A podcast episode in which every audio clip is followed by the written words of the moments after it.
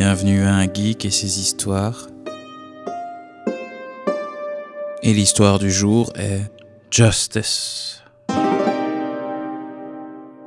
Wolf blows up two houses and gives up after failing a third one.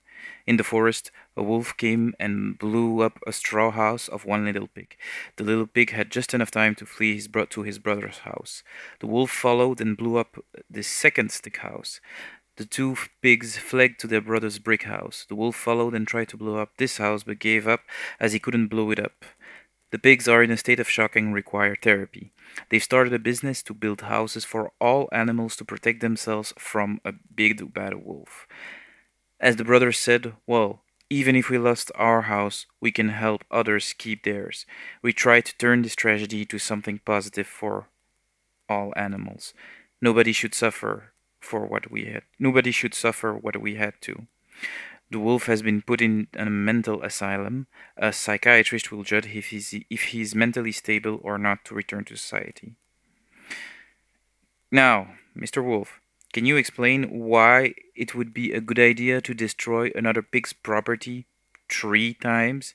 Your Honor, Your Honor, you have to understand where I'm coming from. The three little the little piggies were saying they wanted protection from the winter in a straw house. Does that seem reasonable to you? I just wanted to help. Please understand. Yes, I blew hard. I accept that. But it is because I didn't believe that I would destroy the house. I just thought it w- I would rock it just a little bit, j- just showing how unstable it is. It's a straw hat. It's a straw house, for God's sake. The pig started running away. I wanted to say sorry. Yes, I followed him. I wanted to apologize. Isn't that normal behavior? He hid in a stick house, and he and his brother were in a stick house. I didn't get to apologize. Yet from their home, their stick house, they basically were disparaging my name. People were walking, and, and yes, maybe I shouldn't have showed them how hard I blew, but I mean, the wind was very hard that day. It's impossible to destroy a stick house just by blowing on it. Everybody knows that, right? And yeah, the wind made that stick house fall, fall, fall apart.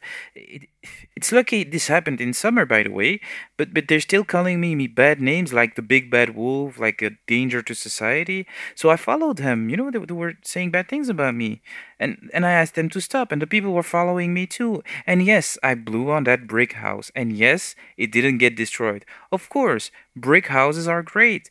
That is what a house should look like. That's what I wanted to show everyone. But no, I never wanted to eat them. I run faster than pigs. Everybody knows that. No, I don't hate pigs. I just wanted to help.